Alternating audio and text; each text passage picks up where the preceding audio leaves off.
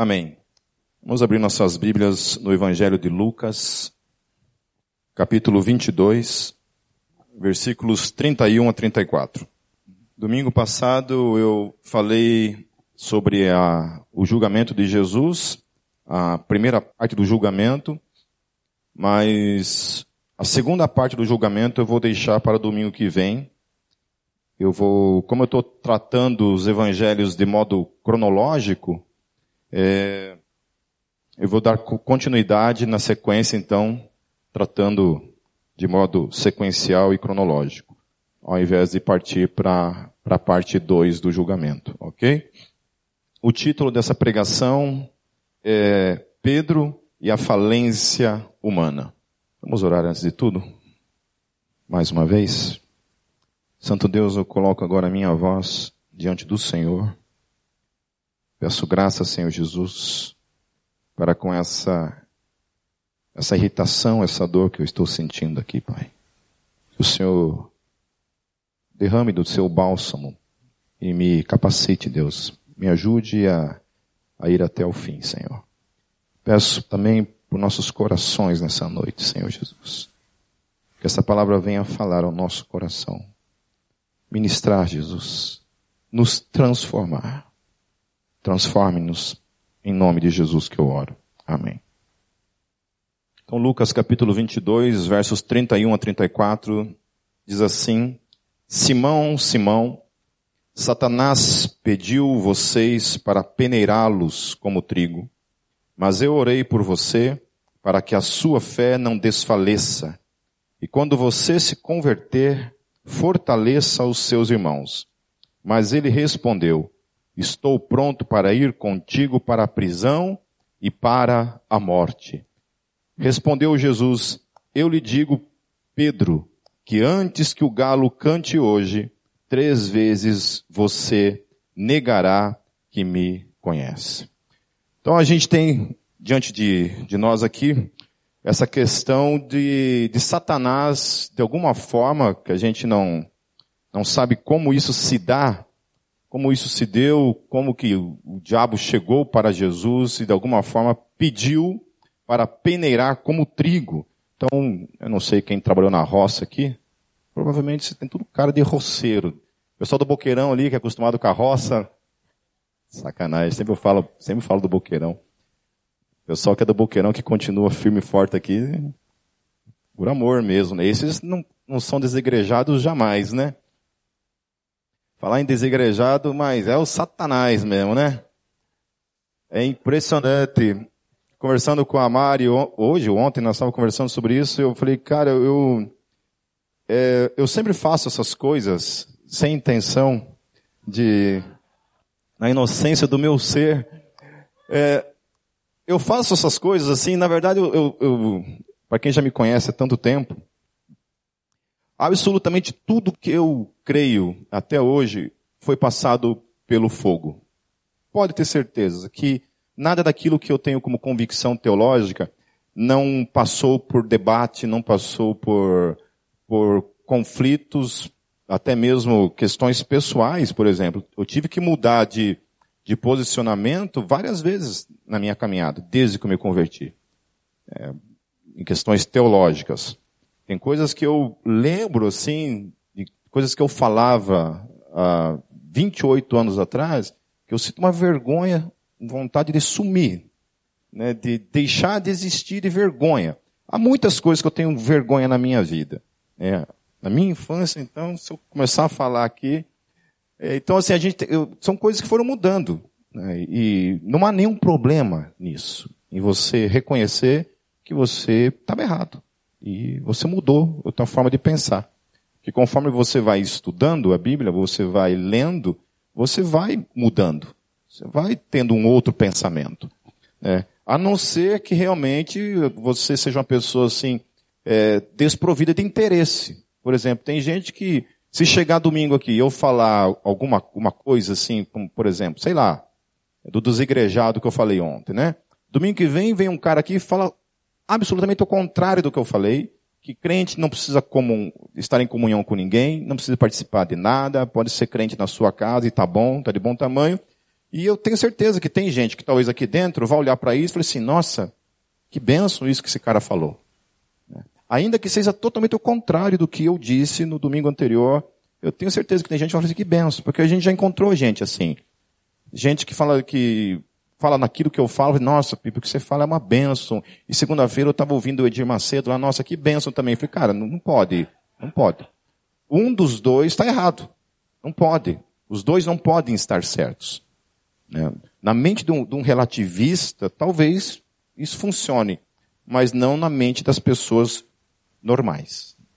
Né? Ok? Você tem que ser muito doido para pensar assim. Então eu sei que tem gente que é alienada mesmo, não tem interesse nenhum, tanto faz, tanto fez. Entende? Para ela é suficiente algumas coisas básicas e está tá de bom tamanho. Bom, eu não fui assim. Graças a Deus que eu não fui assim e mudou muita coisa na minha mente desde então. Então, essas coisas que às vezes acontecem da gente colocar na internet assim para medir a febre, existe um propósito de cutucar, de sangrar alguma coisa para ver se aquilo traz, de certa forma, uma, uma, uma inquietude naquela pessoa. E graças a Deus, de fato, isso aconteceu. Pessoas que acabam me chamando no inbox ali, falando assim, olha, eu nunca tinha pensado dessa forma. Eu era uma pessoa que estava vivendo daquela maneira, e o que você falou ali me fez mudar, me fez mudar de posicionamento. Eu tenho uma coleção de testemunhos, meus queridos, de ateus que se converteram apenas vendo debates, lendo debates que eu tive com ateus. Apenas no ato de ler um debate, acabou vindo para Cristo, graças a Deus. Então, assim, colocar isso aí, às vezes, às vezes traz essa, essa, essa também esse termômetro de ver como que as coisas estão. Né? como as coisas estão. Como não somente o mundo pensa, porque o que o mundo pensa não é muito do meu interesse, no sentido de que aquilo tem algum peso para com aquilo que eu creio. Mas em especial uma preocupação com aquilo que a igreja crê. Então quando eu vejo gente ali é, apoiando e defendendo, né, e há uns argumentos aqui, gente, daí assim, é o tipo de gente que o passatempo deles é assim, eles têm uma pastinha dentro do computador deles, com um monte de estudos, de versículos, textos fora do seu contexto, não tem aplicação nenhuma com aquilo que você está dizendo, e ele enche a tua timeline, aqueles textos, 400 versículos, tudo fora do seu contexto para provar que ele está certo contra você. Né? Então é assim, eu, eu já estou acostumado a lidar com esse tipo de gente, é, e geralmente eu era, antigamente eu era mais faca na caveira, hoje eu sou um pouco mais paciente, é, já fui mais impaciente com esse tipo de coisa. Mas geralmente é assim, é gente que já está preparado, daí você vai cutucar. Né? A primeira mão você leva um susto, você, ô louco, né? Meu Deus, o cara vai usar a Bíblia toda para refutar o que eu falei, né? Aí você começa a olhar, mas isso aqui tem a ver? Né? Por exemplo, um cara lá citou um texto de Hebreus que fala assim, portanto saia fora do arraial para que você encontre Cristo fora do arraial. O que o autor de Hebreus está trabalhando ali é a questão judaica, do sacrifício judaico ele não tem mais a sua validade, porque Cristo cumpriu o sacrifício, portanto, agora não tem mais validade. Então, portanto, saia para que você encontre Cristo fora dessas estruturas. Daí o cara quer aplicar essas estruturas a isso aqui, ó. Ele está dizendo que a gente é a mesma coisa. Falei, não, não é a mesma coisa. É outra coisa. Não tem a mesma coisa. É, então aplica. Aí nesse mesmo contexto, é muito interessante que o autor de Hebreus fala assim, ó. Portanto, honrem os seus pastores. E aí acabou, né? E aí trouxe estrutura. Estrutura. Que é a coisa que eles abominam. Eles odeiam estrutura. Eles acham que não, que crente não tem que ter estrutura, tem que ser uma coisa meio hippie, assim. Né? A gente fuma um baseado gospel, fica todo mundo doidão, se amando, um compromisso, um compromisso assim, sem compromisso, meio Dilma isso, mas é isso aí. Né? Um negócio assim, descompromissado, sem sentido, e é isso, né? Mas amém. Vamos lá. É, é bater mesmo, bater até a coisa, até onde a gente tiver vida. É não negociar. Entende? Eu, eu, já não gosto quando você escreve qualquer coisa dizendo assim, olha, me desculpe porque eu vou falar. Desculpa caramba, não peça desculpa. Entendeu? Você não vê Jesus pedindo desculpa de nada. Chega e fala na lata, meu querido. Doa quem doer. Não gostou? Exclui a amizade, pronto. É simples, mas fale a verdade. Não negocie a verdade. Eu gosto que tem gente que quer faca na caveira. Chega lá, é isso. Pronto. Olha, toda vez que eu publico alguma coisa, eu perco uns 50 amigos no mínimo. É. Eu olho lá, estou com 5 mil amigos. Tem muito amigo aqui. Está na hora de postar alguma coisa. Aí eu escrevo lá, Jesus é amor. Sem, sem, sai na hora. Não, Jesus é só mais um amor. É o caramba. Vai pro Satanás, mas não é. E é isso aí. Amém? Então sigam o mestre e vamos esculhambar com tudo.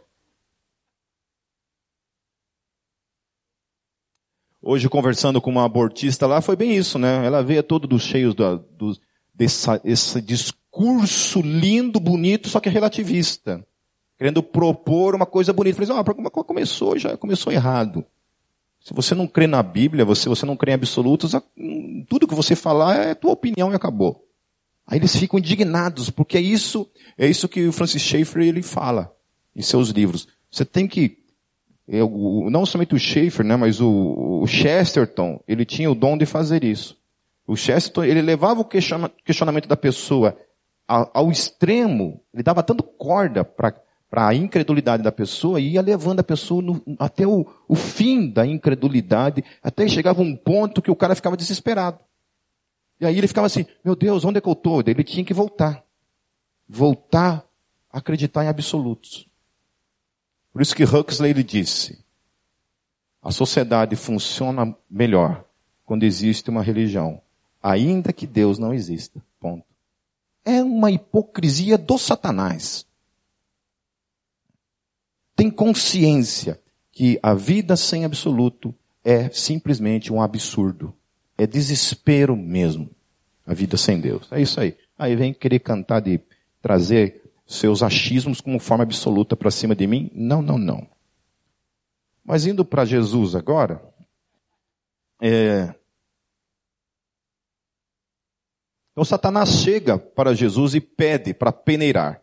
Então peneirar, né, tá falando do pessoal do boqueirão ali que trabalha com trigo, né? Quando você passa ali o, o trigo é para tirar a sujeira para ficar somente o trigo, ok? De alguma forma, talvez ele tenha uma proposta meio como aquela que quando ele chega diante de Deus, para com, para com Jó, ele também propõe uma coisa para Jó, certo? Então, eu não sei como isso funciona, né? Com cada um aqui. Eu não sei se o diabo fica um dia lá para, deixa lá, deixa eu peneirar o Pipe, deixa eu peneirar o Alex, deixa eu peneirar o João, deixa eu peneirar o José, deixa eu peneirar esses caras.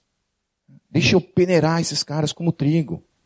Deixa eu cutucar a vida desses caras para ver se eles são fiéis mesmo a você, para ver se eles permanecem. Deixa, deixa eu tirar isso dele. E como que Deus administra isso, eu não sei. Mas que o texto fala isso, que Jesus intercede por eles, pede pela vida deles. Diz assim, eu orei por você, para que a sua fé não desfaleça. Aí uma coisa interessante nesse texto. É, Jesus ele ora por Pedro para que a fé dele não desfaleça. Agora, para quem que Jesus está orando? Para o Pai. Certo? Ele está pedindo para o Pai por uma fé que está em Pedro. E uma fé que supostamente é Pedro quem administra e não Deus. Segundo a visão de alguns. Aquele que administra a minha fé sou eu. Mas por que, que Jesus está pedindo para Deus fortalecer a fé de. Por que, que Jesus está pedindo para Deus fortalecer a fé de Pedro?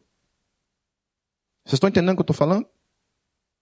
Porque somente Deus tem esse poder de nos fortalecer. Não somos nós que temos essa força em nós mesmos. Ela vem da parte de Deus. Se eu estou na fé há 28 anos, é porque Deus tem me fortalecido dentro disso. Então Jesus ele ora para, é, por Pedro, para que a fé dele não desfaleça, ou seja, Jesus orou para que a fé de Pedro, diante daquilo que viria, o fortalecesse.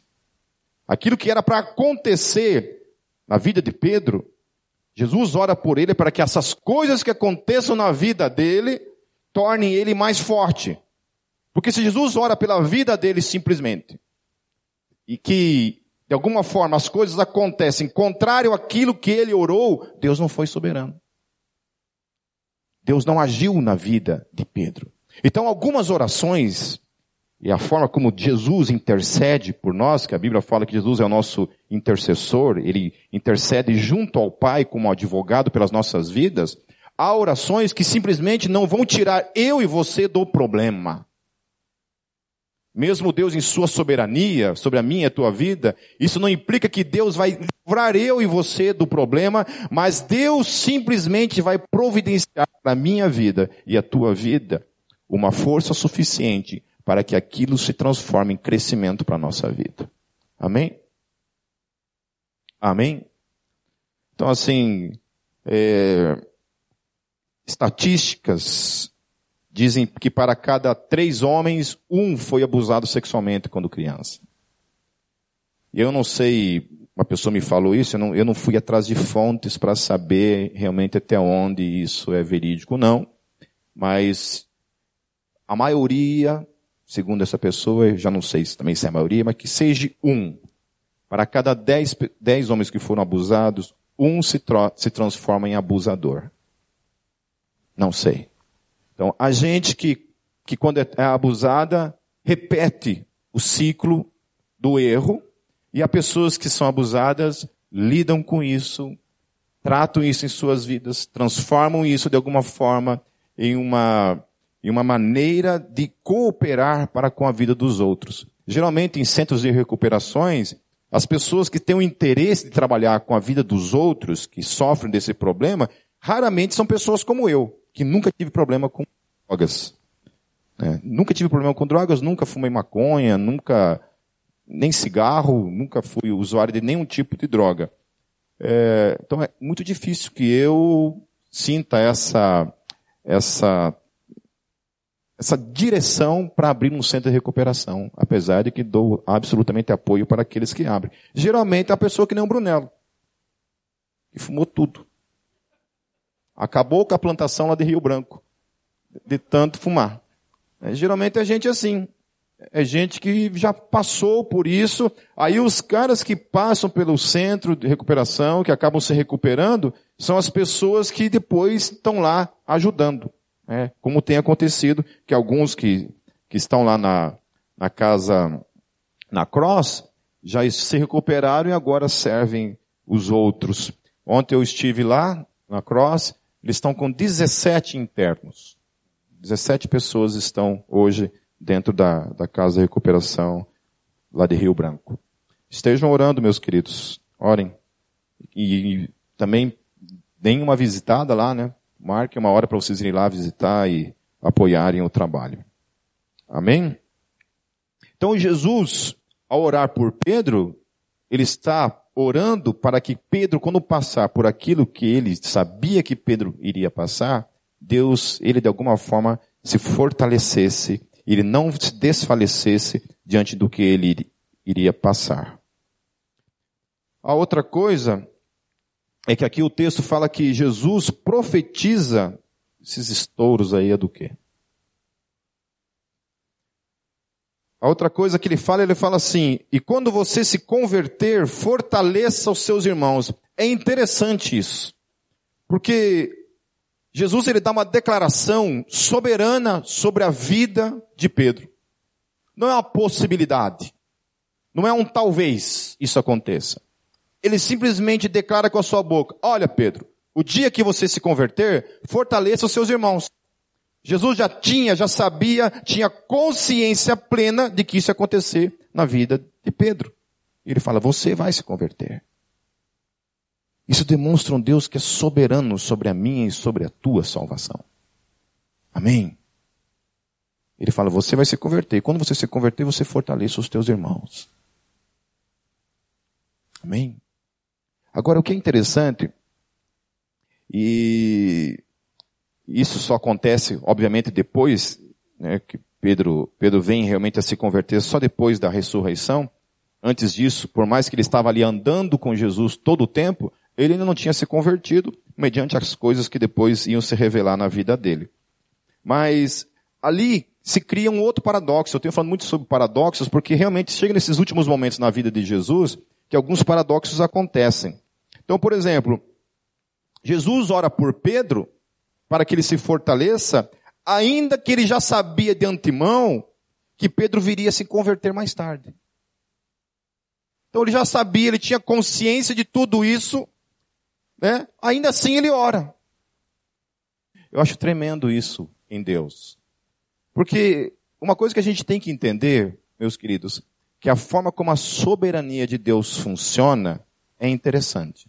Por exemplo, Deus, pela sua soberania, o desejo dele é que esse copo se movimente. Esse é o desejo do coração de Deus. Como que se dá a realização do seu desejo de que as coisas acontecem é por meio de uma ação. E essa ação se dá por meio de mim e por meio de você. Na, no curso da história.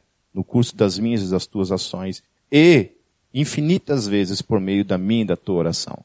Então assim, se não orar, a coisa não acontece. Então Deus nos move para a oração, para que por meio da oração a sua vontade se realize. Amém? É assim que a coisa acontece. Então Deus tinha um projeto para a vida de Pedro, que era a conversão da vida de Pedro. Deus leva Jesus a orar pela vida de Pedro, ainda que sabia absolutamente que isso iria se cumprir na vida de Pedro. Mas iria se cumprir por meio da oração. Estão entendendo isso? Amém? Que nós não somos assim uma, as coisas não acontecem de modo mecânico, mas acontece de modo vivo, por meio de mim, por meio de você. Por isso que tem que orar. Por isso que tem que orar. Toda a oração acontecerá como a gente está pedindo? Não. Mas toda a oração só vai acontecer se você orar. Senão, não tem oração que aconteça. Não, não, você não tem resultado nenhum se você não orar. Amém? Foi meio-dia um negócio aqui, vocês entenderam? Amém? Quando você ora, as coisas acontecem. Se você não ora, o negócio não acontece. Amém? Entenderam? Então, a possibilidade que as coisas acontecem só acontecem quando você ora. Se você não ora, as coisas não acontecem. Então, Deus te leva a essa oração. Quando oraram pela minha vida, eu não tinha consciência alguma de que pessoas estavam orando pela minha vida. Até que um dia eu me converti. Mas haviam pessoas orando pela minha vida. A minha mãe orava pela minha vida. Era uma desgraça tão grande eu na, na minha família que ela falou, Deus, por favor, ou converte ou leva. Um dos dois. Então assim se dá. Então, a questão é, o que Jesus sabia de antemão poderia ser mudado? Essa é uma pergunta. Não, né? Não. Amém? O que Deus sabe de antemão não pode ser mudado em absoluto. Nada daquilo que Deus sabe de antemão pode ser mudado. Amém? Porque a partir do momento que uma coisa é mudada, o que Deus sabe de antemão é aquilo que será mudado. Então não existe surpresas no conhecimento em Deus. Todo o conhecimento que se dá em Deus é de modo absoluto, jamais pode ser mudado. Então aquilo que Jesus sabia acerca de Jesus iria acontecer, acerca de Pedro, iria acontecer ponto final. Mas ainda assim, ele tinha consciência que se daria por meio da oração por eles. Se Jesus não tivesse orado por eles, se Jesus não tivesse orado por eles, talvez o que ele viu do antemão não teria acontecido, porque o que ele viu do antemão é que só aconteceria proveniente de uma vida de oração. Amém? Agora, tem, umas, tem duas formas de você enxergar isso. A primeira forma é você enxergar esse modo errôneo que muitas vezes a gente olha, que Deus, por saber de antemão, então ele move para que as coisas acontecem de antemão. Essa é uma maneira errada de você enxergar a vida. Entenda, tudo aquilo que acontece, que Deus sabe de antemão, sabe de antemão porque isso ocorrerá debaixo da sua soberania. Porque é o desejo dele que essas coisas aconteçam. Dentro de um limite de liberdade, mas a vontade de Deus se cumpre na minha e na tua vida. Ponto final. Deus é aquele cara, meus queridos, que está no lado de uma piscina, certo? E um bebê descuidado cai. Um bebê não, uma criança, então, pequena, que gatinha, por exemplo, cai numa piscina. Está morrendo. Deus é esse ser que tem todo o poder e a capacidade de salvar, e ele vai e salva, e ponto final. Amém? É assim que ele age comigo e com você. E aí acontece uma coisa interessante. Que Jesus está falando, olha, eu vou orar pela tua vida, porque se eu não orar pela tua vida, Pedro, e vocês outros, vocês estão lascados. Porque o diabo está ali, ó, coladinho na orelha de vocês, e ele quer matar vocês. Ele quer destruir a vida de vocês. Por isso eu estou orando. Ele está deixando claro isso. Eu estou orando para que Deus fortaleça vocês. Não deixe vocês sozinhos com vocês mesmos. É o que Jesus está ensinando. Ele fala assim, ó. É, Jesus responde, ele, Pedro responde, né? Estou pronto para ir contigo para a prisão e para a morte. Então, em outras palavras, Jesus não precisa nem orar por mim, não. Eu me garanto. Vem em mim.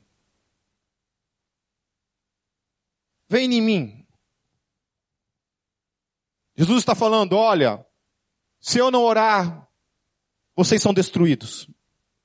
Que somente Deus pode proteger vocês. Pedro se enche de si mesmo, da sua própria confiança em si mesmo, da sua força e fala assim: olha, nem precisa. Aqui, ó. Macho. Estou pronto para ir contigo para a prisão e para a morte.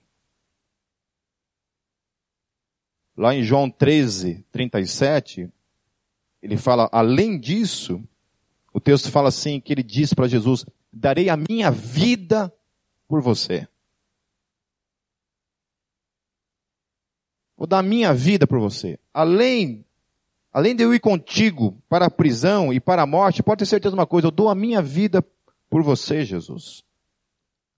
Até aquele momento, enquanto Pedro confia em si mesmo, unicamente em si mesmo, a gente vai ver o resultado.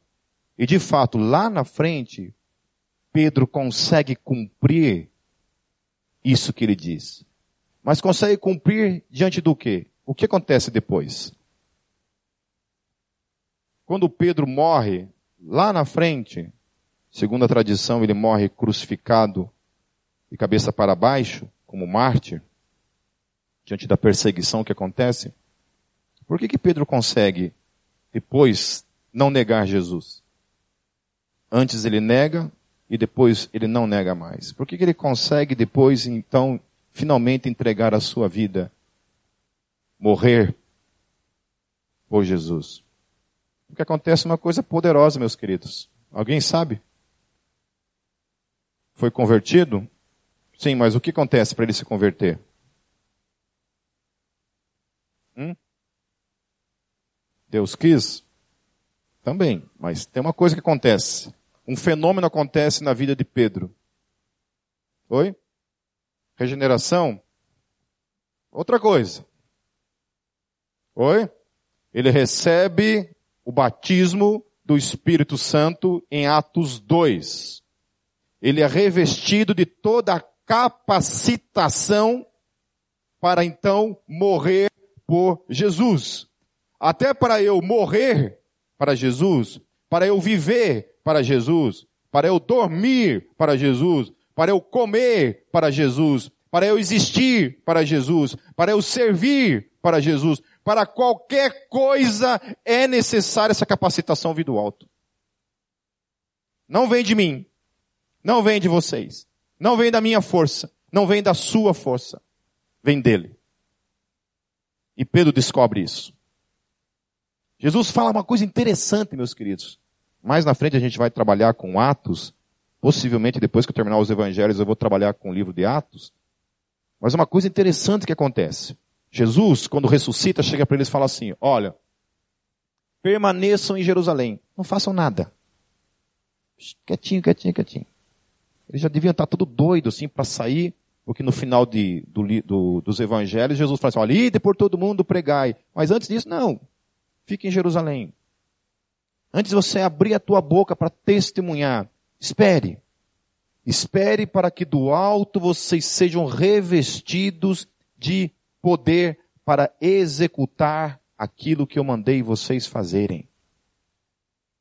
E de fato eles permanecem aguardando lá em Jerusalém. Até que eles estão reunidos e do alto vem o poder da parte do Espírito Santo de Deus, que os capacita. E acontece uma coisa interessante. Logo que eles recebem esse poder, Pedro já se levanta, já abre a boca e começa a testemunhar. Diante de todos.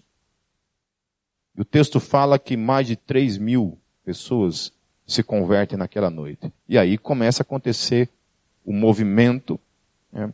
É, eu tinha um professor do seminário que ele, ele, por ele, ele falou que ele mudava o livro de Atos dos Apóstolos. Ao invés de se chamar Atos dos Apóstolos, deveria se chamar Atos do Espírito Santo. Porque não são os apóstolos que estão fazendo alguma coisa, é o Espírito Santo que está fazendo por meio da vida daqueles vasos que estão ali.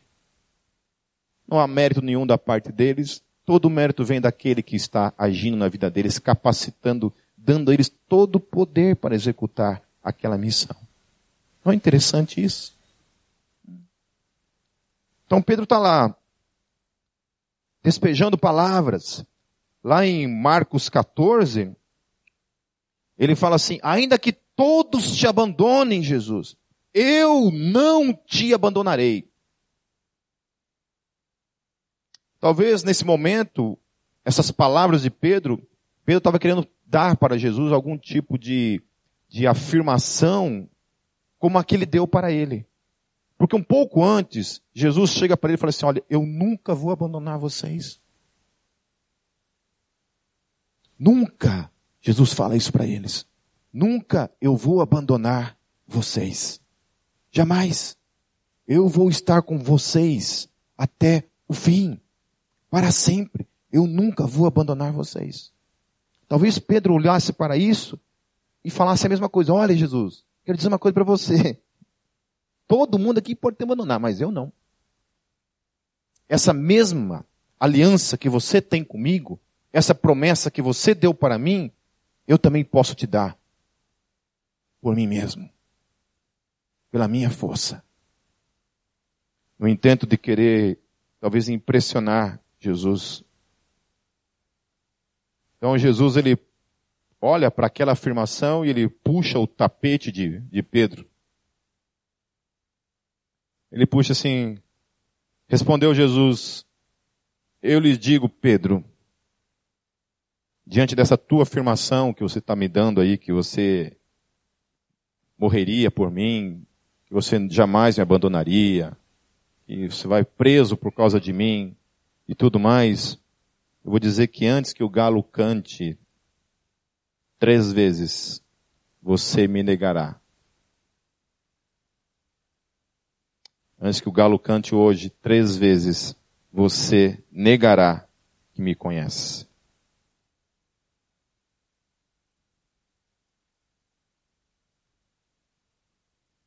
E aí Pedro não se contenta, né? Jesus vem e abala essa afirmação dele, com isso que Jesus acaba de falar, que ele iria traí-lo, né, tirando toda essa, essa esperança, essa força, essa confiança em si mesmo, porque é isso que Pedro está. Pedro está com, tá com o peito estufado ali, se achando bambambam, bam, bam, se achando que pode isso, Jesus puxa o tapete dele, e aí lá em Marcos 31, diz que Pedro insistiu ainda mais. Ele fala então novamente, mesmo que seja preciso que eu morra contigo, nunca te negarei. E aí o texto fala que todos os outros então, empolgados com a afirmação de Jesus, também dizem o mesmo para Jesus. Daí lá em João 18, abram suas Bíblias em João capítulo 18, Aí depois desse, desse episódio, eles vão orar lá no, no monte. Quando eles estão orando lá, os guardas vão lá, aprisionam Jesus. Jesus é levado preso. Aí a partir do versículo 15, Simão Pedro e o outro discípulo estavam seguindo Jesus. Por ser conhecido do sumo sacerdote, esse discípulo entrou com Jesus no pátio da casa do sumo sacerdote. Mas Pedro teve que ficar esperando do lado de, de fora da porta. O outro discípulo, que era conhecido do sumo sacerdote, voltou, falou com a moça encarregada da porta e fez Pedro entrar. Então ela perguntou a Pedro: Você não é um dos discípulos desse homem? Ele respondeu: Opa. É isso. Ele respondeu: Não sou. Pô, mas não era você o cara? Não era você o cara que daria sua vida por ele? Que jamais o negaria?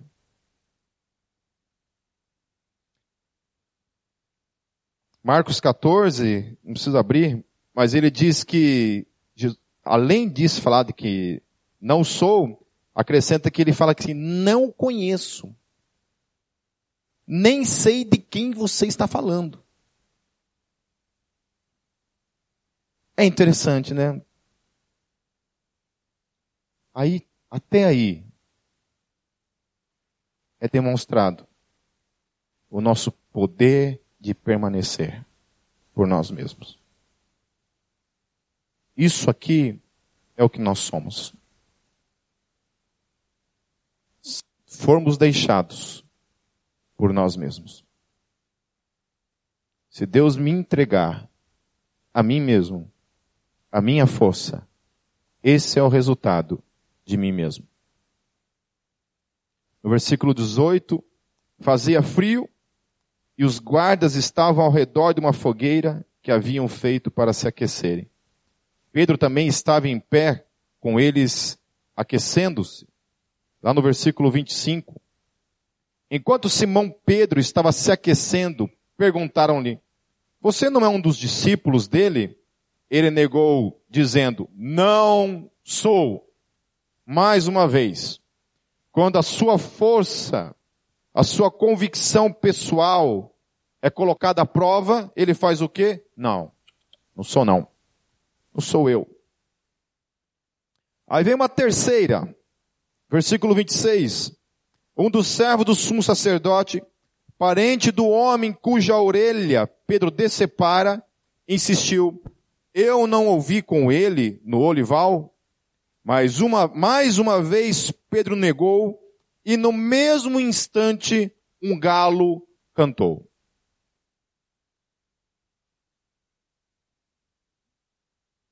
Como que Deus moveu a história? E aí entra novamente naquela questão, né? Jesus falou porque Jesus sabia ou as coisas aconteceram porque Deus, de modo soberano, moveu para que as coisas acontecessem para que Pedro aprendesse uma lição a qual eu e você precisamos aprender por meio da vida dele. Está lá ó, um galo. Interessante isso, né? Fico pensando, um anjo lá dando uma cutucadinha no, na galinha lá. Canta, miserável. É. Espera aí, não é agora. Segura o canto aí. Quando Pedro está lá quando nega a terceira vez, o anjo dá uma cutucada no galo. E o galo então canta pela terceira vez.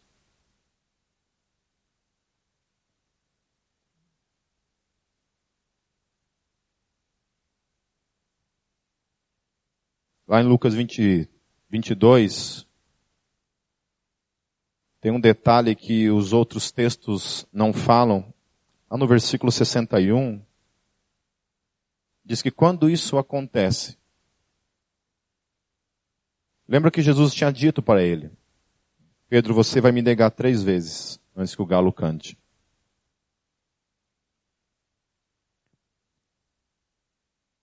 Pois bem, Pedro é colocado à prova, a sua fidelidade, tudo o que ele havia dito é colocado à prova e ele fracassa. Aí lá em Lucas 22, versículo 61, o texto diz assim, que quando isso acontece, quando Pedro nega Jesus pela terceira vez, Pedro estava lá, lembra-se que Pedro estava no pátio, vendo Jesus ser julgado diante de todos que estão ali. Pedro está lá numa fogueira, assistindo de longe Jesus ser julgado. Ele está lá. Diante de Jesus, daquele que lhe promete dar a sua vida, promete ser fiel até a morte, se necessário, diante daquele ali, ele nega diante daquele três vezes. E o texto fala que quando a terceira vez ele nega, o texto diz assim: O Senhor voltou-se e olhou diretamente para Pedro. Eu não queria estar na pele de Pedro nessa hora. Não queria ter. Há outras formas que a gente gostaria de olhar nos olhos de Jesus. E nunca é em momentos de traição, de negação. Geralmente, quando a gente faz algo errado, as nossas convicções em Deus, a nossa tendência é fugir, se esconder, achar uma caverna, entrar embaixo da cama, enterrar a cabeça na terra, morrer. Aí o texto fala assim, voltando para João, e logo o galo cantou pela segunda vez. Então Pedro se lembrou da palavra que Jesus lhes tinha dito, até que duas vezes cante o galo, você me negará três vezes. E se pôs a chorar. É, eu acho que a, a grande lição desse texto para a minha vida e para a tua vida é quantas vezes eu passei por isso na minha vida. A decepção comigo mesmo coisas que eu falei jamais faria. De promessas que eu fiz e que eu quebrei. Quantas vezes Deus me deixou ser levado pelas minhas escolhas para aprender algumas coisas. Uma delas é não confiar em si mesmo. Se há algo que eu e você aprendemos com a vida de Pedro, é que eu e você não podemos nada, meu querido. Não há promessa que a gente pode fazer para Deus. Não há garantia que eu e você podemos dar para Deus de que não permaneceremos até o fim, crendo. A não ser que essa capacitação venha da parte de Deus. Só nele nós temos essa capacidade de permanecer até o fim. Pedro é a expressão exata da liberdade humana, do poder único que o livre-arbítrio tem na minha e na tua vida, sem que a soberania de Deus haja sobre mim e sobre você. É isso aí. Se Deus deixar a gente entregue a nós mesmos, isso aqui é o resultado. Mas não porque você é pior do que o outro, não porque o outro é melhor do que você. Saiba uma coisa. A questão da potencialidade, e aí teve toda uma discussão, né, quando houve aquele estupro coletivo lá no Rio de Janeiro, daí virou todo aquele bafafá na internet, né, de gente dizendo, é, que todo homem é um estuprador em potencial. Claro que é verdade. Verdade. Todo homem é um estuprador em potencial. No que se trata de potência, de potencial, todo ser humano da Terra, em questões de potência, pode ser uma réplica do que Hitler fez. Uma réplica de Caim, uma réplica de Jezabel, uma réplica de Pedro, uma réplica de Judas. Potencial, Deus sabe. A gente pode dizer nunca, jamais. A gente não sabe. E é isso mesmo. Todos nós carregamos dentro de cada um de nós o potencial para fazer coisas horríveis. Por isso que quando fala assim, é porque foi o diabo, o diabo nada. Sabe, se, se o diabo fosse tirado da terra hoje, meus queridos, não ia mudar nada. A única coisa que ia mudar é que a gente ia não ter mais em quem colocar a culpa. Não ia mudar nada. Não tem uma voz diária que venha em mim assim, é, Pipe, vai pecar. Não vem de fora isso. É aqui de dentro. Dessas potências que estão aqui dentro. Gritando como um cachorro enraivecido. Dentro de cada um de nós, querendo tomar conta. Querendo nos matar, querendo, querendo nos inclinar para as coisas contrárias a Deus. É isso que a Bíblia fala, da luta. E aí a gente vê aqui revelado um Jesus que intercede por nós, que ora por nós, para que a gente não desfaleça, para que em meio a tudo a isso, a gente vença. E aí do alto vem todo o potencial, toda a capacitação do alto para que a gente permaneça até o fim. Porque se Deus nos deixar entregues às nossas escolhas, meus queridos, a gente tem aquilo que Paulo revela em capítulo 1. Paulo fala isso, olha, as coisas que você poderia saber a respeito de Deus está aí, ó, tudo revelado, na natureza. Você olha para a natureza, você vê Deus. Só não vê quem não quer. Está aí, ó. Mas daí Paulo fala assim, porém estes, ao invés de prestarem culto ao Criador, se voltaram para a criatura, se entregaram aos seus de desejos, às suas paixões, se inflamando em si mesmos. Aonde estava o potencial? Estava ali, ó. E simplesmente deu as costas para Deus, viveu dentro da nossa independência dele, e aí, pronto, está aí o resultado. Agora, quando Deus vem interfere, chama, assim como chamou os apóstolos, tirou eles desse meio. E então, somente depois de tudo falado, ensinado, dito, ainda assim, chega o momento crucial deles revelarem a sua fidelidade, todos eles fogem. Eu acho que Pedro até que foi macho demais aqui. Porque Pedro ainda seguiu Jesus. Foi lá dentro do pátio, assistiu o julgamento, mas na hora H ele naufragou. E aí Jesus ressuscita, se revela para eles novamente e fala assim: Olha, deu para entender alguma coisa aí? A sua incapacidade?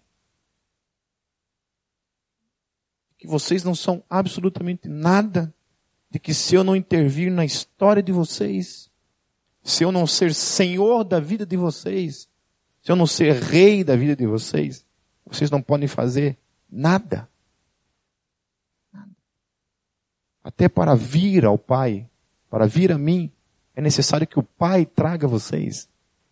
A gente, esses bichos burro, mosca morta. Sacanagem, eu quero pecar. Eu quero Satanás. Aqueles bichos mongo. Tinha um cara no Renovo, assim, não vou citar o nome dele. Mas era assim, cara. Todo mundo acordava cedo, tomava café, estava na mesa sentado, vamos orar para começar o renovo. Eu escutava um chinelinho arrastando. Não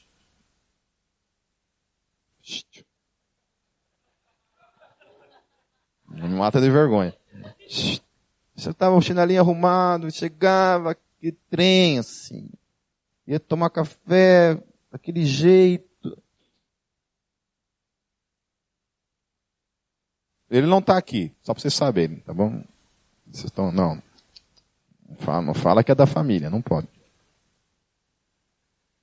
Então é assim, aquela coisa, então, aí a gente, Deus precisa pegar a gente, sim.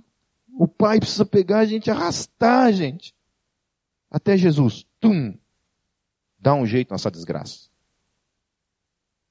Aí é isso. Jesus se revela a nós por meio do Evangelho. O Evangelho entra na nossa vida. Faz uma transformação radical aqui dentro. Aquilo que nós somos para novas criaturas. O Espírito Santo vem do alto e nos capacita a viver a vida cristã. Por isso que a vida cristã não pode ser vivida simplesmente por qualquer pessoa. A vida cristã não é um manual de, que você segue simplesmente, você compra na, na banca de jornal lá. Dez formas de ficar rico. É, dez formas de, de emagrecer.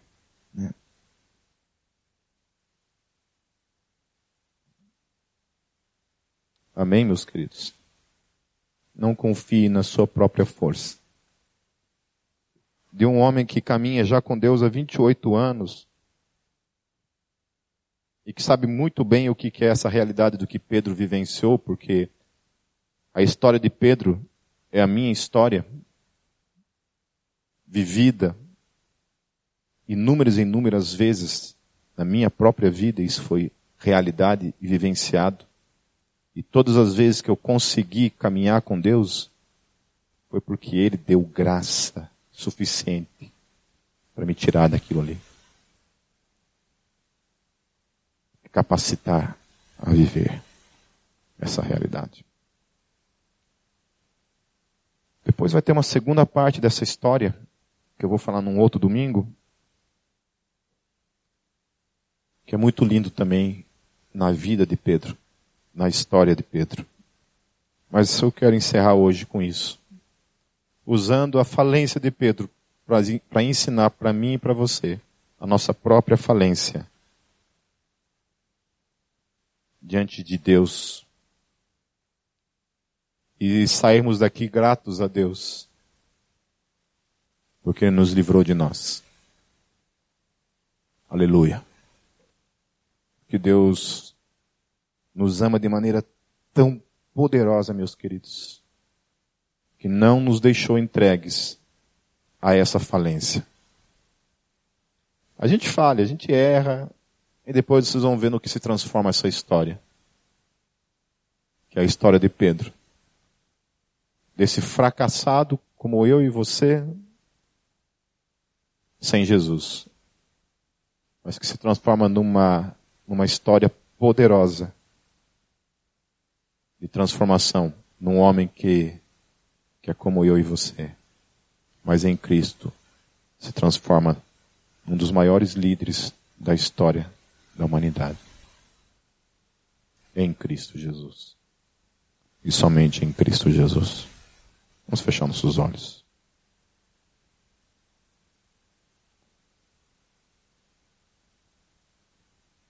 Deus, eu quero. Eu quero te agradecer, Deus,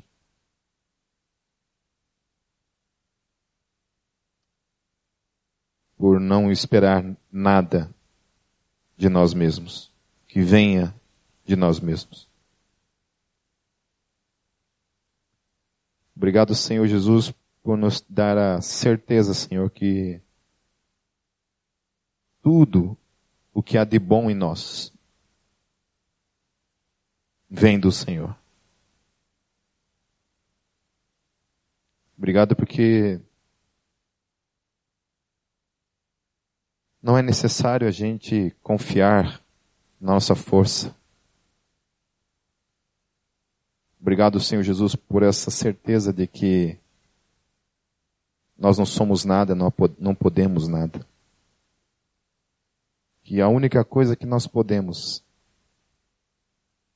vem do Senhor. Permanecer vem do Senhor.